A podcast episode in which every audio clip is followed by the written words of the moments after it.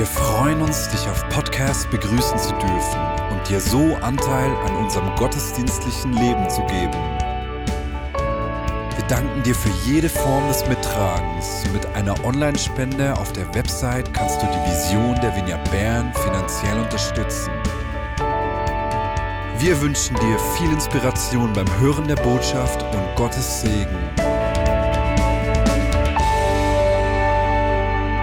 Und ich habe in meiner letzten Predigt vor den Ferien äh, begonnen, Dinge zu erklären, zu erklären, weswegen wir tun, was wir tun.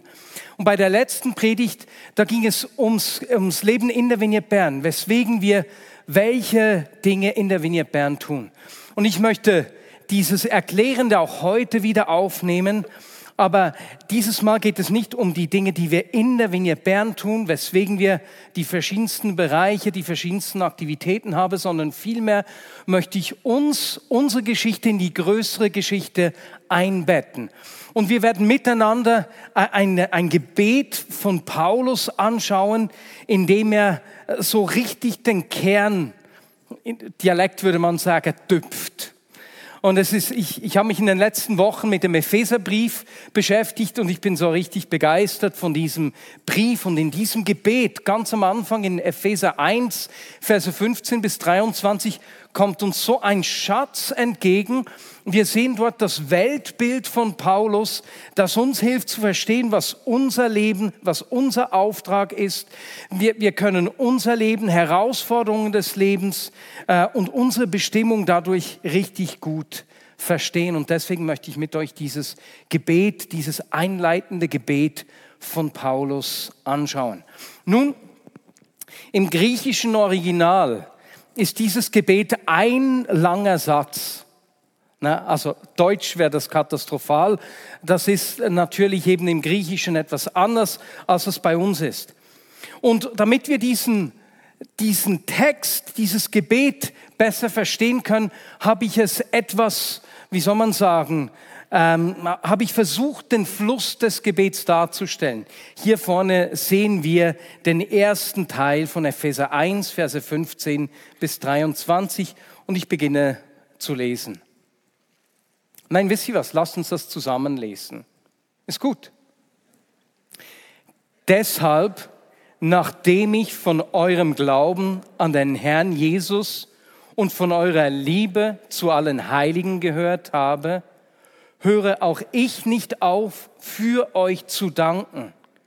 Und ich gedenke euer in meinen Gebeten, dass der Gott unseres Herrn Jesus Christus, der Vater der Herrlichkeit, euch gebe den Geist der Weisheit und Offenbarung in der Erkenntnis seiner selbst.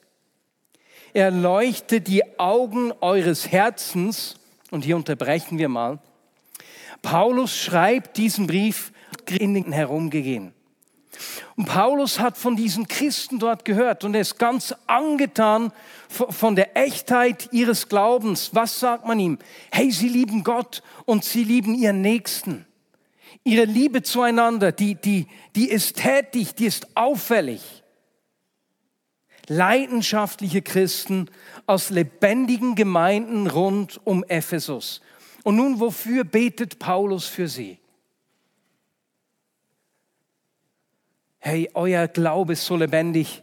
Ich bete, dass Gott euch noch mehr Weisheit und Offenbarung schenkt. Paulus betet für ihr Wachstum. Und weißt du was? Wir können immer weiter wachsen. Es gibt noch so viel mehr von ihm, dass wir lernen, entdecken und verstehen können. Sie sollen mehr über Gottes Geheimnis und seine Absichten verstehen. Herr, gib ihnen mehr, ist sozusagen sein Gebet. Und zwar nicht nur mit dem Kopf, sondern mit dem Herzen. Und wovon sollen sie mehr erkennen? Das sehen wir im nächsten Teil äh, des Gebets. Wir lesen weiter.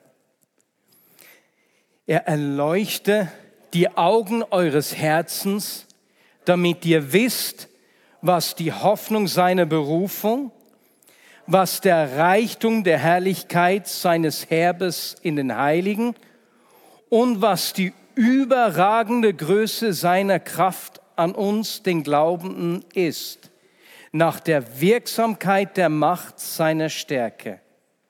Die hat er in Christus wirksam werden lassen, indem er ihn aus den Toten auferweckt und zu seiner Rechten gesetzt hat.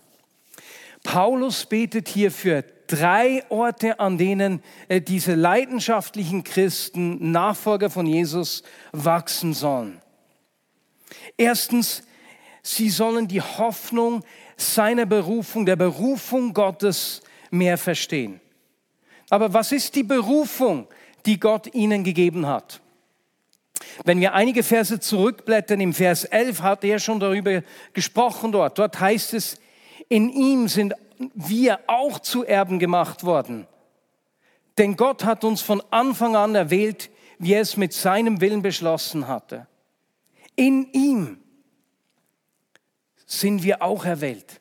Dieses in ihm kommt im Epheserbrief über 20 Mal vor. Es ist ein Thema, das sich durchzieht. Immer wieder dieses in ihm, durch Christus, in Christus. Und meine Frau und ich, wir waren diese Woche pilgern. Äh, wir machen immer Strecken des Jakobswegs durch die Schweiz und diese Woche sind wir von Romont nach Lausanne gelaufen, äh, zwölf Kilometer am ersten Tag, äh, zwölf, Entschuldigung, zwölf Stunden, nicht zwölf Kilometer. Am ersten Tag waren es sieben Stunden, am zweiten etwa fünf und am Ende war ich platt. Aber während des Laufens habe ich dieses in ihm, in ihm, in mir mitschwingen lassen. In ihm, in ihm. Wir sind in ihm. Dieses in ihm spricht von einer so tiefen Verbundenheit. Nicht nur er lebt in dir, wir sind in ihm diese Verbundenheit, wo dein Herz, wo sein Herz zu deinem wird und dein Herz zu seinem, in ihm. Wenn du gefordert bist, ist alles, was dich herausfordert, in ihm und er trägt mit. Wenn Menschen dir Unrecht tun, kommt es auf ihn, in ihm. Und Paulus sagt hier, dass wir in ihm erwählt sind. Nun, Sag das der Person neben dir mal. Wir sind erwählt. Ja, muss es noch etwas, es ist noch nicht so ganz angekommen. Sag's noch mal seiner anderen Person.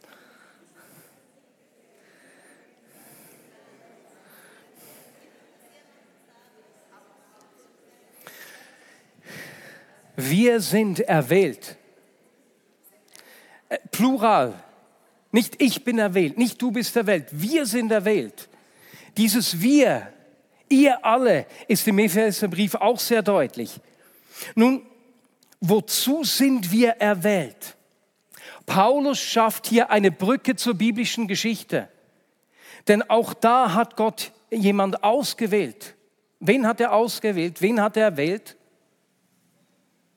Abraham und seine Nachkommen. Das Volk Israel hat er erwählt. Und wozu hat er sie erwählt? Was war ihre Berufung? Dass durch sie alle Völker der Erde gesegnet werden sollen. Es ist nicht, ich wähle dich aus, damit all mein Segen auf dich kommt und mit den anderen, die lasse ich zur Seite. Nein, durch euch sollen alle Völker dieser Welt gesegnet werden. Ihr Lieben, die Berufung, von der Paulus hier spricht, diese Erwählung ist, ihr seid miterwählt, ihr kommt mit hinein in diese Berufung, dass durch euch alle Menschen diesen Segen erfahren sollen. Das ist die Berufung, von der Paulus hier spricht. Und dann schreibt er weiter. Das Zweite, ihr sollt erkennen, was der Reichtum der Herrlichkeit seines Erbes in den Heiligen ist. Der, diese überfließende Sprache, einer Überfluss. Reichtum, Herrlichkeit, Erbe. Da sieht man ja überall nur noch den Reichtum.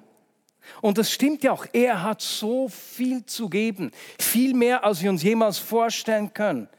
Er ist ein riesiges, nie endendes Lager von Geheimnissen, von Wissen, von Verstand, von, habe ich Weisheit schon gesagt, Erkenntnis und so weiter und so fort.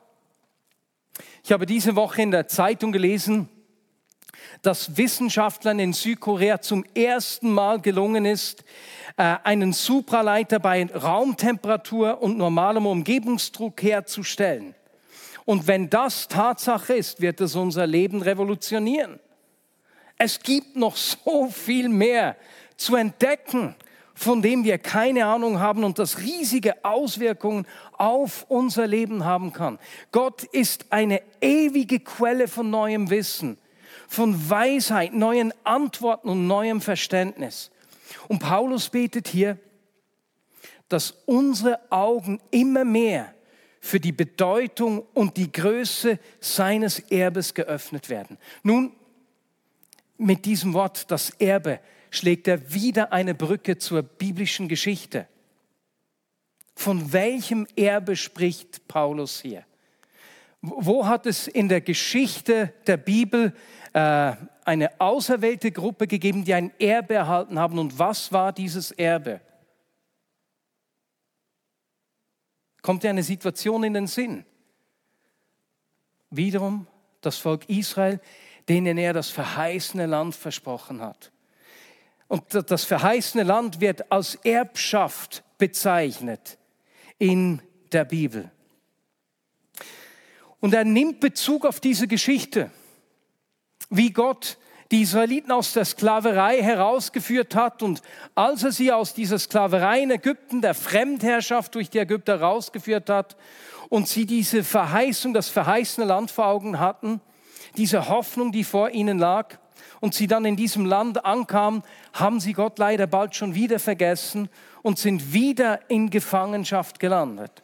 Gefangenschaft von irgendwelchen Kräften des Bösen mit seinen zerstörerischen Auswirkungen. Und wenn Paulus hier vom Erbe spricht, dass wir dieses Erbe verstehen sollen, baut er eine Brücke zum Exodus, zum Auszug und sagt, hey, eure, euer Erbe ist, dass ein zweiter Exodus kommt. Gott führt uns wieder her heraus aus der Sklaverei der Mächte des Bösen. Nun, was ist denn dieses Erbe, das neue Land? Paulus spricht an verschiedenen Orten, beispielsweise im Galaterbrief und im Römerbrief, von dieser neuen Schöpfung, dass Gott gekommen ist, um alles, dass Jesus gekommen ist, und dass der Anfang der neuen Schöpfung ist, indem wir ein neues Herz erhalten, indem er seine ganze Schöpfung erneuert. Das ist diese Erbschaft, von der Paulus hier schreibt. Und er betet, dass die Christen, diese leidenschaftlichen Gemeinden verstehen sollen, wie groß und wie herrlich und wie bedeutsam dieses Erbe ist. In Christus haben auch die, die Nachfolger aus allen Nationen Anteil an diesem Erbe. Wir sind hineingenommen in diese Geschichte. Und drittens schreibt er von der überragenden Größe seiner Kraft. Die Christen sollen die überragende Größe seiner Kraft, die das Ganze bewirkt, die diese Erneuerung, diese Neuschaffung bewirkt, verstehen können. Und um ihnen diese Kraft vor Augen zu führen, beschreibt er zwei konkrete Auswirkungen, äh, die sie sehen können. Erstens, diese Kraft hat Christus vom Tod auferweckt. Und als Paulus Christus begegnet ist, als Jesus ihm auf dem Weg nach Damaskus erschienen ist, ist sein ganzes Weltbild, sein Leben durcheinandergewirbelt worden. Sein Verständnis der Geschichte des Lebens, wie das gehen soll, wurde auf den Kopf gestellt. Und zweitens schreibt er, und diese Kraft hat Jesus zu Rechten Gottes gesetzt. Nun, ich habe das hier dargestellt, bildlich. Nein, das kommt danach, stimmt, Entschuldigung. Für Paulus ist die Auferstehung und die Thronfolge hängt zusammen. Es ist gleichbedeutend mit der Thronbesteigung von Jesus. Für ihn ist Jesus jetzt König mit der Auferstehung. Er herrscht. Nun ist die Frage, worüber herrscht denn Jesus? Paulus fährt fort. Er schreibt das im letzten Teil des Gebets. Und dabei legt Paulus seine Karten auf den Tisch und wir sehen in diesem letzten Teil sein Weltbild, das eben für uns auch sehr hilfreich sein kann. Wir lesen die Verse 21 bis 23. Wiederum zusammen. Gott hat Jesus zu seiner Rechten gesetzt, in der Himmelswelt, hoch über jede Gewalt und Macht und Kraft und Herrschaft und jeden Namen, der nicht nur in diesem Zeitalter, sondern auch in dem zukünftigen genannt werden wird. Und alles hat er unter seinen Füßen unterworfen und ihn als Haupt über alles der Gemeinde gegeben, die sein Leib ist, die Fülle dessen, der alles in allen erfüllt. Paulus beschreibt in diesem letzten Teil des Gebets zwei Dimensionen der Herrschaft äh, von Jesus. Auf der ersten Seite sehen wir diesen Raum. Er herrscht auf der einen Seite in der Himmelswelt, auf der anderen Seite aber auch über alle Mächte und Gewalten hier auf dieser Erde, also sowohl in den Himmeln als auch auf der Erde. Damit wir das verstehen können, äh, hilft es, wenn wir uns das hebräische Verständnis vor Augen führen. Im hebräischen Verständnis ist der Himmel die Sphäre oder der Raum Gottes. Also nicht einfach da oben der Himmel. Es ist die Sphäre Gottes. Und die Erde ist der Raum des Menschen. Und in der Geschichte der Schöpfung wisst ihr, dass diese beiden Bereiche überlappend waren. Die sind dazu bestimmt, durchgängig zu sein. Aber durch den Bruch des Menschen haben wir uns von dieser himmlischen Dimension entfremdet. Wir verstehen sie nicht mehr. Unsere Augen haben sich dafür verschlossen. Aber eben als Paulus diesem auferstandenen Jesus begegnet ist auf dem Weg nach Damaskus, da hat er plötzlich verstanden, das gibt es doch nicht.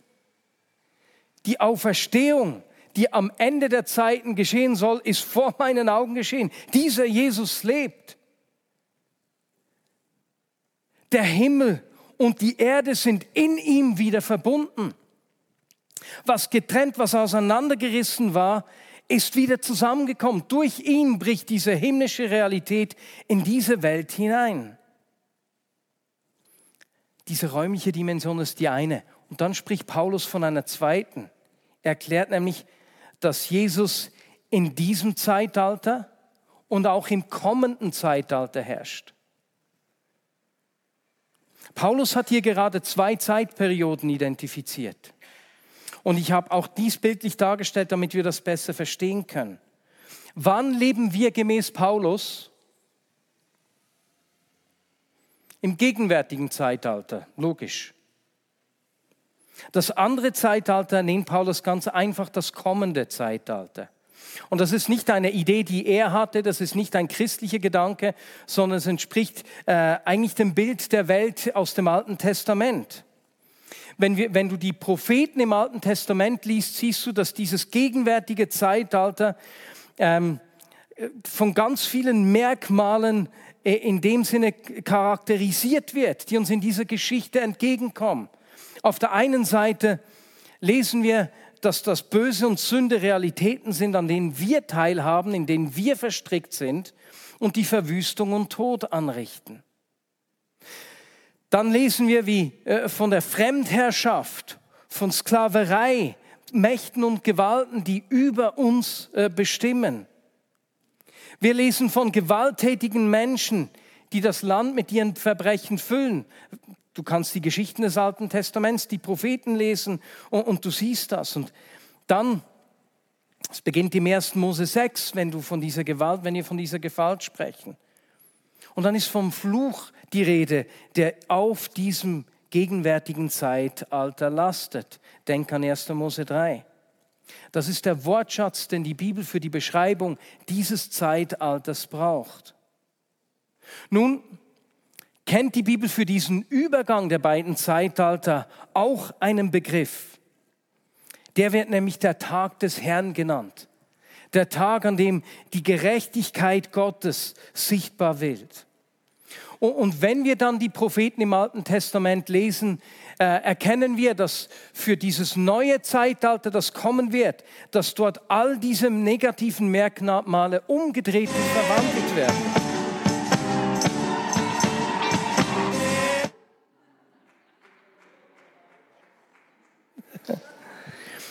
Dieses im Alten Testament In den Propheten wird das neue Zeitalter beschrieben, dass anstatt Bosheit und Sünde wir dort Gerechtigkeit und Liebe finden. Anstatt des Todes finden wir ewiges Leben. Anstatt der Fremdbestimmung durch Mächte und Kräfte gibt es die Freiheit äh, des Volkes Gottes in der neuen Schöpfung. Anstatt Gewalt sehen wir den Frieden Gottes. Anstatt dem Fluch den Segen. Das sind diese Bilder, die äh, das Alte Testament braucht, mit denen Paulus aufgewachsen ist. Aber nun hat er ein Problem. Denn als er dem auferstandenen Christus begegnet ist, war es mitten in diesem aktuellen Zeitalter. Das Kommen ist noch nicht da. Das gegenwärtige böse Zeitalter ist nicht zu einem Ende gekommen. Die Römer sind noch da, die Kräfte des Bösen sind noch da. Er selbst hat die Christen verfolgt und umgebracht. Und deswegen versteht ihr, wie wir das hier rot sehen auf der nächsten Folie. Hey, dieses, dieses kommende Zeitalter ist mitten im gegenwärtigen Zeitalter hineingebrochen. Es ist wie eine Explosion in der jetzigen Realität drin.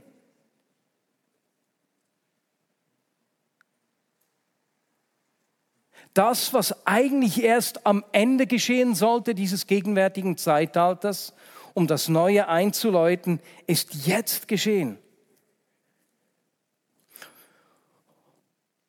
Paulus, nach dieser Begegnung lesen wir drei Jahre lang nichts mehr von ihm.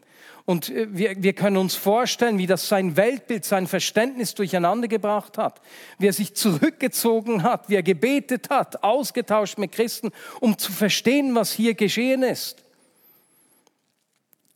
die kommende, die Realität der kommenden Welt ist ins Jetzt hereingebrochen. Aber für ihn ist auch klar, dass diese Auferstehung nur ein Vorgeschmack dessen ist, was geschieht, wenn, äh, wenn äh, dieses Reich Gottes äh, vollendet wird, in Fülle hereinbricht, wenn Jesus wiederkommen wird.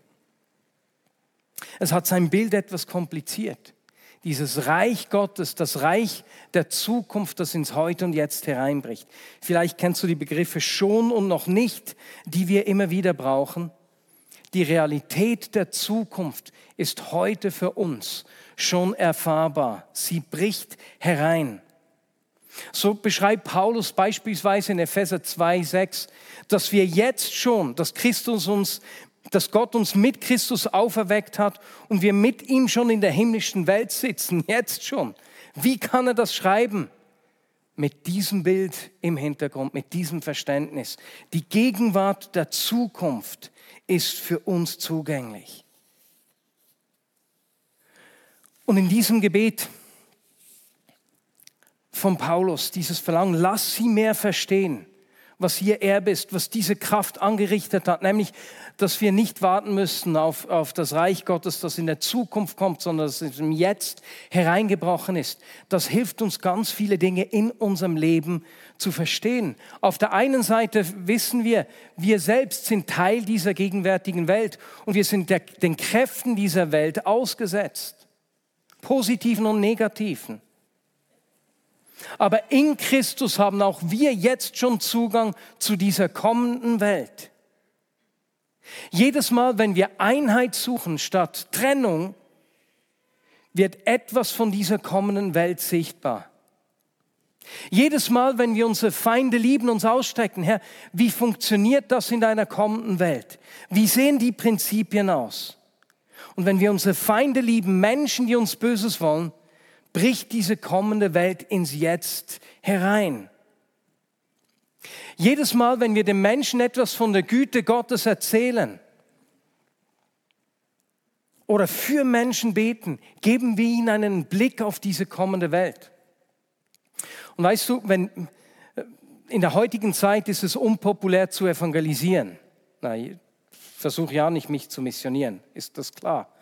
Aber wenn du dir anschaust, Gerechtigkeit und Liebe, Leben, Freiheit, Frieden und Segen. Wer wünscht sich das nicht?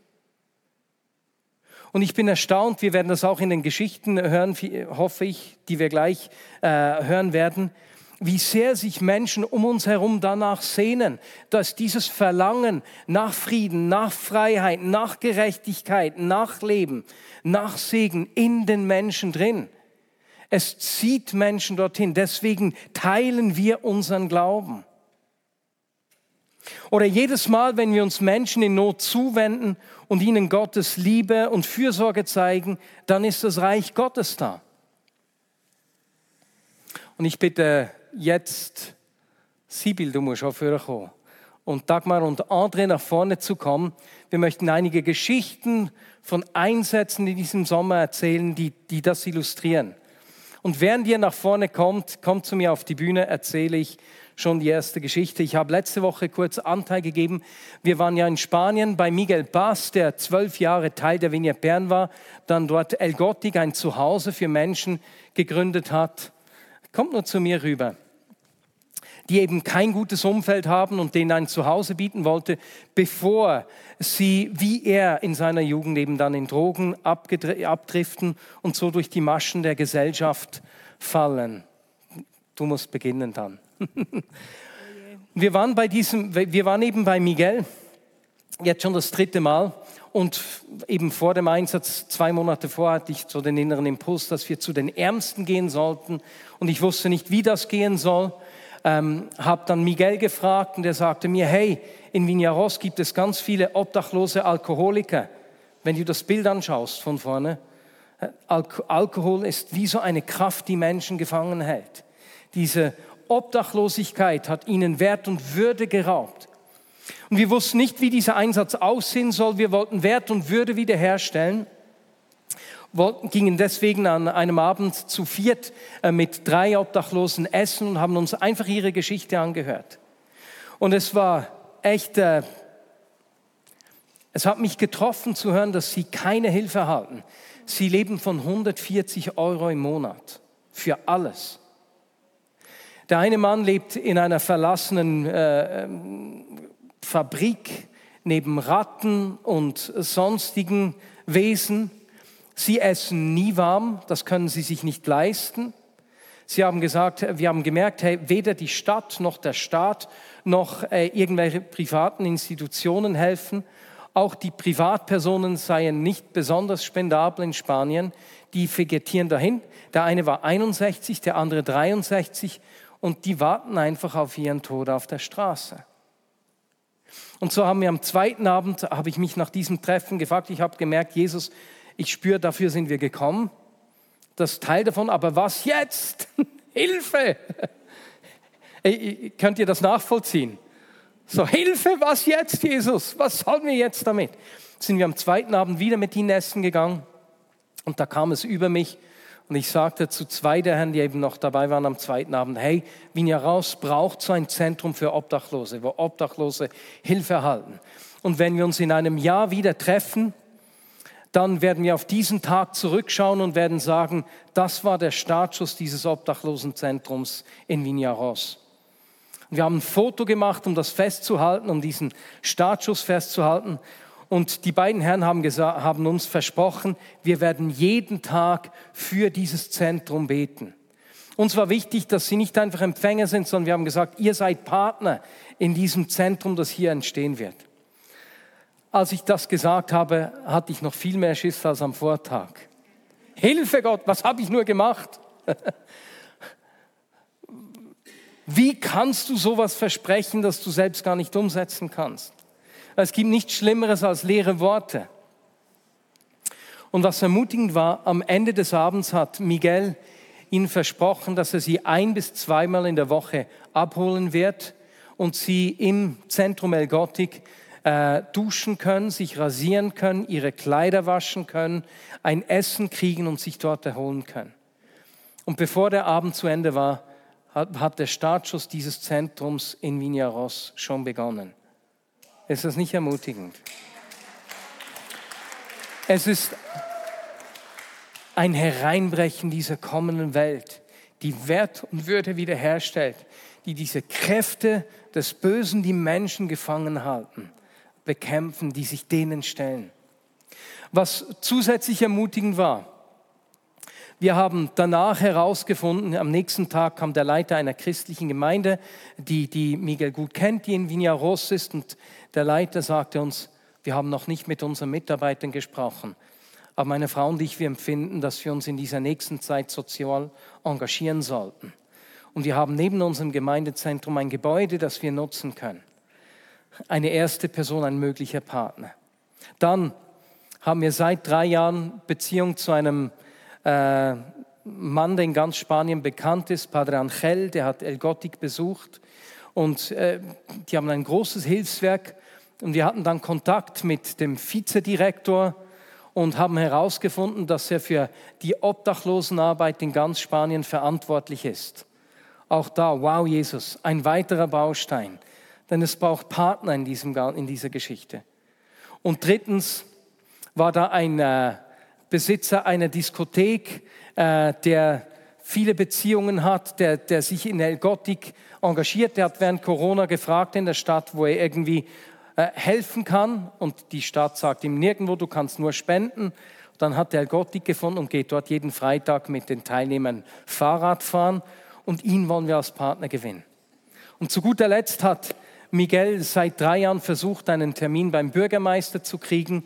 Vor drei, vier Monaten hat er aufgegeben, weil das nie geklappt hat. Als wir dort waren, hat der Bürgermeister angerufen und diese Woche, also in der vergangenen Woche, einen Termin mit ihm ausgemacht, so dass Miguel ihm El Gothic und dieses Projekt für die Obdachlosen vorstellen konnte. Ist es nicht cool? Und es hat sich so angefühlt, wenn wir das Ganze anschauen, als wäre unser Einsatz wie einfach ein Streichholz gewesen, das etwas entflammt, was längstens bereit war. Teilwerden des Wirkens Gottes. Dieses kommende Reich, das ins Jetzt hereinbricht. Sibyl, erzähl, was Gott getan hat auf diesem Einsatz in Spanien. Sibyl hat, äh, ist unsere Übersetzerin. Sie ist eigentlich eine Latina man kann gar nicht glauben, dass sie Schweizerin ist, wenn man sie im spanischen Raum erlebt. O sea, yo creo que sería mucho más fácil para mí eh, este, platicar en español en este momento. Ich hoffe, dass ihr nicht hört, wie, wie fest mein Herz klopft. Ich trete ganz, ganz fest aus meiner Komfortzone, wenn ich hier vorne stehe. Soll ich die haben? Aber ja, gerne. ja, also ich habe jetzt schon äh, das zweite Jahr, durfte ich als Übersetzerin in den Einsatz gehen nach Spanien zu Miguel. Und es war einfach eine himmlische, wunderbare Woche. Ähm, es ist einfach Tag und Nacht, 24-7 darf man Gottes Gegenwart und Wirken erleben. Und was Miguel da macht in, in seiner Abhängigkeit äh, mit Gott, das ist einfach wunderschön, das zu erleben. Die, wir, hatten, wir waren eine große Gruppe, 30 von unserer Gemeinde und 10 von äh, der Gemeinde von Barcelona. Und deshalb habe ich auch übersetzt, damit einfach das Zusammenarbeiten, die Koordination und Kommunikation, dass das besser geht. Und wir durften einfach Großes erleben, wie Gott gewirkt hat. Ähm, unter uns, wir waren wie eine große Familie, wirklich ganz, ganz toll. Morgens bis abends auch das Essen, die Gemeinschaft und natürlich auch die, die Männer dort. Was kann ich sagen? Mein Herz schlägt so sehr für diese, für diese Leute. Ich weiß nicht, ob jeder von euch schon mal das Buch von Miguel gelesen hat. Diejenigen, die das noch nicht haben, ich kann es ganz, ganz ähm, doll empfehlen, weil dann äh, lest ihr und kennt Miguels Geschichte, wie er aufgewachsen ist. Ich habe erst dieses Jahr erfahren, dass er nicht einen Tag zur Schule ging. Ich, ich, ich, ich fand das unglaublich. Ich habe gesagt, wo hast du denn lesen und, und schreiben gelernt? Er sagt, auf der Straße, beim Kiosk und einfach unterwegs ich fand das einfach umwerfend und wie Gott ihn jetzt braucht in, in diesem Werk dort, wo, wo Jesus, wie man sieht, was für ein Herz, das er hat für diese Menschen, die einfach nichts haben und eine Kindheit hatten, die wir uns alle überhaupt nicht vorstellen können, was, durch was sie gingen. Die waren in der Hölle, buchstäblich. Und jetzt haben sie ein Zuhause bei Miguel. Das ist einfach großartig. Mein Herz schlägt für diese Leute, für Miguel, für Elgotik. Mein Herz schlägt für Jesus. Amen. Merci vielmals, Sylvie.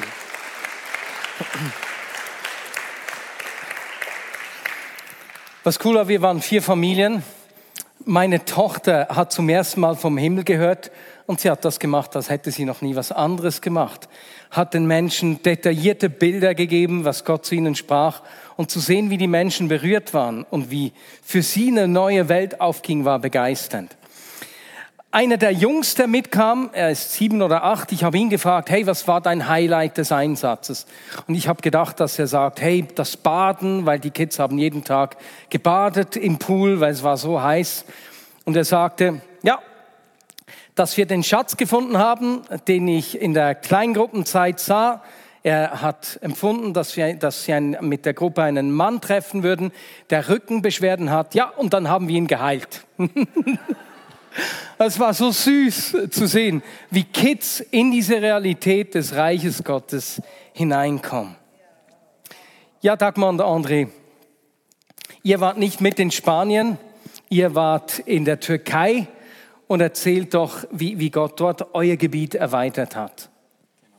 Kommt etwas nach vorne, so, so etwas hier zentraler. So ist gut. Also ist sehr lieb hast du unseren Ferien einen Einsatz genannt. Wir wollten eigentlich gemütliche Badeferien machen ursprünglich. Äh, Gott war da anderer Meinung und da daraus wurde dann eine kleine Missionsreise bis zum Schluss.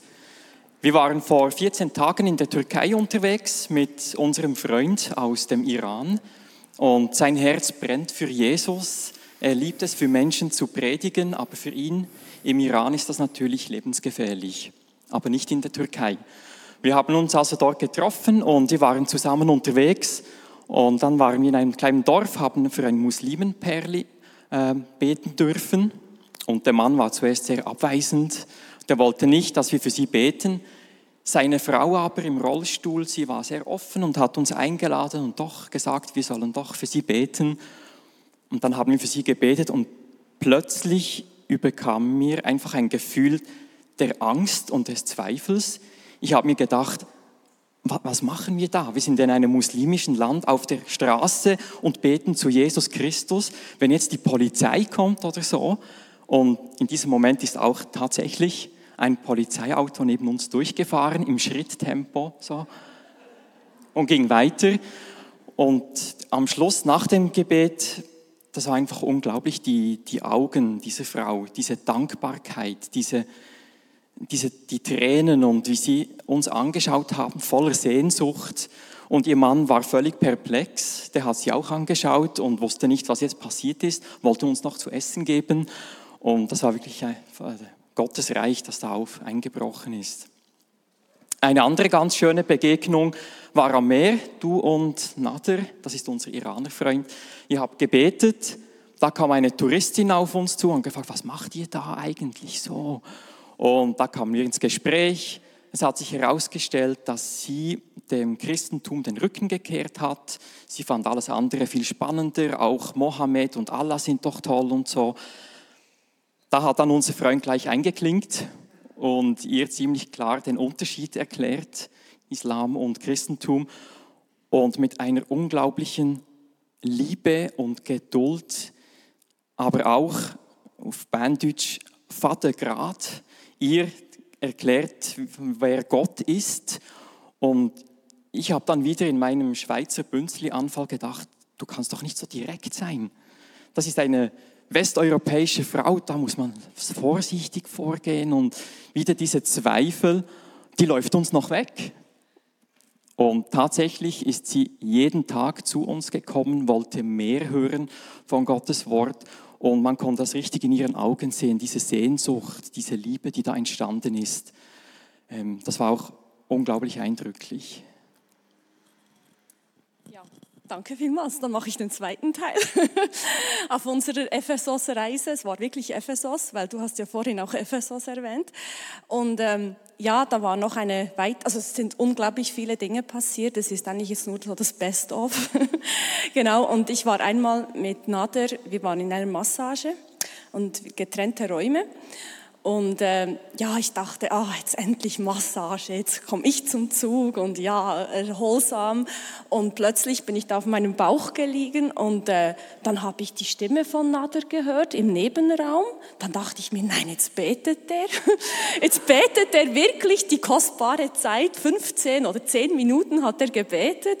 Und das war so der erste Moment. Und dann im zweiten dachte ich mir, nein, er hat eigentlich einfach jede Zeit, jede Chance genutzt, um das Evangelium zu verkünden. Und dann dachte ich mir, ja, das könnten wir ja eigentlich auch, aber ja, wir, einfach, das war so speziell, dieser Moment. Und ähm, das, äh, das Tragische war ja dann, als wir eben wieder zurückkommen mussten in die Schweiz und äh, ihn da zurücklassen, dass er wieder in den Iran gehen musste. Das hat mir wirklich dann auch das Herz gebrochen, weil er eben wirklich auch brennt für Jesus.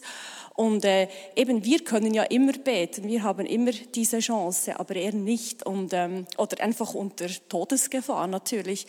Ähm, und das war ziemlich hart für uns damals, dass dieser Schritt wieder zurück in die ja in die Schweiz. Und wir haben einfach bemerkt, wie die Leute nach Liebe und einfach diese Sehnsucht haben. Die sind eigentlich offen, nur wir sind gehemmt. also wir. Und äh, das war wirklich eine wunderbare Zeit. Und ähm, wenn jemand Interesse hat hat. Nader ist auf der Vineyard Pin Board. Wir haben dort ein Profil. Äh, ja, vielleicht, wenn ihr ähm, ja, ihn kennenlernen wollt oder einfach austauschen. Er ist sehr einsam, alleine. Ähm, und äh, das wäre natürlich sehr schön. Genau. Und was, was hat diese Reise mit euch gemacht?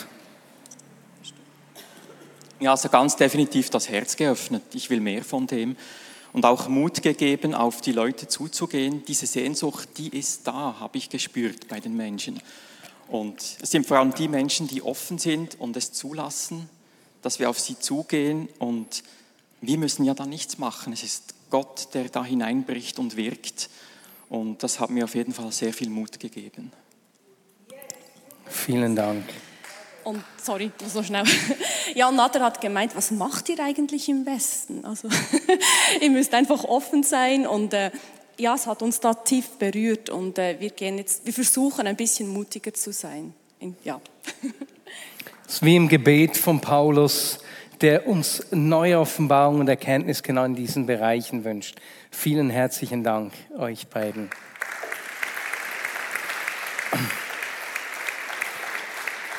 Und es ist selbstverständlich, dass wir das nicht einfach auf Einsätzen leben, sondern Einsätze sind wie die Trainingslager für den Alltag.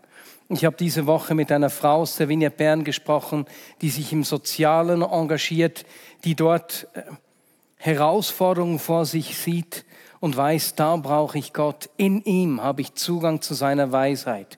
Und deswegen wollen wir hier jetzt auch füreinander beten. Paulus hat hier gebetet, dass die Christen in Ephesus und der Umgebung die Berufung verstehen. Die Berufung, nämlich dass wir mit erwählt sind, dass durch uns alle Menschen Zugang zu Segen Gottes haben sollen. Zweitens, dass wir das Erbe verstehen sollen, dass wir in ihm Anteil an dieser erneuerten Schöpfung haben. Kannst du nochmals dieses Diagramm einblenden? Das letzte, die letzte Folie dass wir Anteil an diesem kommenden Zeitalter haben, dieser Erneuerung, diesem neuen Exodus und dass wir die Realität dieser neuen Welt immer mehr verstehen. Und drittens, dass wir die Kraft immer mehr kennenlernen, verstehen und darin leben, die diese Erneuerung schafft. Das war das Gebet von Paulus. Und ich möchte, dass wir einfach füreinander, für unseren Alltag beten, dass Gott unsere Augen und unsere Herzen, unser Verständnis öffnet uns Offenbarung schenkt für diese Berufung, für dieses Erbe und für diese Kraft, durch, durch die er in uns und durch uns wirken will. Und dazu lasst uns aufstehen. Und wir machen das so, dass wir einfach für die Person links und rechts neben uns, für beide beten. Corona ist vorbei, man darf sich wieder die Hände geben. Ist es okay? Geben wir den Personen links und rechts die Hände. Wenn, die, wenn dir das unangenehm ist, kannst du nach dem Gottesdienst hinten runter ins Klo, dort kann man sich die Hände waschen. Und jetzt bete einfach für die Person links und rechts neben dir, was Paulus gebetet hat. Mehr, mehr Erkenntnis, mehr Offenbarung. über diese Kraft, die wirkt, über diese Berufung, über dieses Erbe.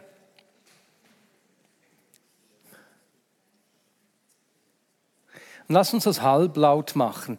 Nicht schweizerisch, sondern eher so spanisch. Hä? Noch nicht ganz afrikanisch, aber spanisch. Okay? Das wäre ein bisschen lauter noch. Entschuldigung, wir sind noch nicht ganz in Spanien angekommen. Wir sind erst an der Schweizer Grenze. Und Jesus, wir bitten dich für, dass wir die, deine Welt, die, dieses Erbe, dieses, diese kommende neue Schöpfung noch besser verstehen. Dass wir den Reichtum, die Größe, die Bedeutung für, für unseren Alltag jetzt immer mehr verstehen. Jesus, egal in welchem Beruf, Jesus, ich bitte dich für alle Menschen, die im Sozialbereich arbeiten, Jesus, dass du ihnen Ideen gibst, dass du ihnen Verständnis gibst, dass du ihnen Schlüssel gibst, Menschen nicht nur Hilfe aktuell zu geben, sondern Veränderung von Situationen zu bewirken, dass Menschen Freiheit erfahren, frei werden von, von, von Dingen, die sie zurückhalten. Jesus, ich bitte dich für Menschen im Justizsystem. Herr, ich habe diese Woche auch gelesen, dass unser Justizsystem überfordert ist und Tausende von Fällen einfach auf Stapeln rumliegen und dass die Mitarbeiter äh, am Ausbrennen sind. Jesus, ich bitte dich für Lösungen, für Antworten in unserem Justizsystem, Jesus. Herr, ich bitte dich beim Lehrermangel, für Lehre, ich bitte dich fürs Bildungssystem, für, für, neue Ideen, Menschen, die in den Riss stehen und die aus dieser Erkenntnis, äh, diesem Verständnis, diesen offenen Augen für deine Gedanken, für die neue Generation sich bewegen lassen und dort Vorschläge bringen, die unserem Land Schub geben im ganzen Bildungswesen, Jesus. Herr, ich bete Du kannst beten, was dir noch einfällt. Dir fallen sicher noch andere Themen ein. Herr, wir wollen mehr von dir. Herr, wir wollen wachsen in diesem Verständnis. Wir wollen wachsen im Verständnis. Wir wollen mit dieser Kraft leben. Mehr von dir, Jesus. Mehr von dir. Amen. Amen.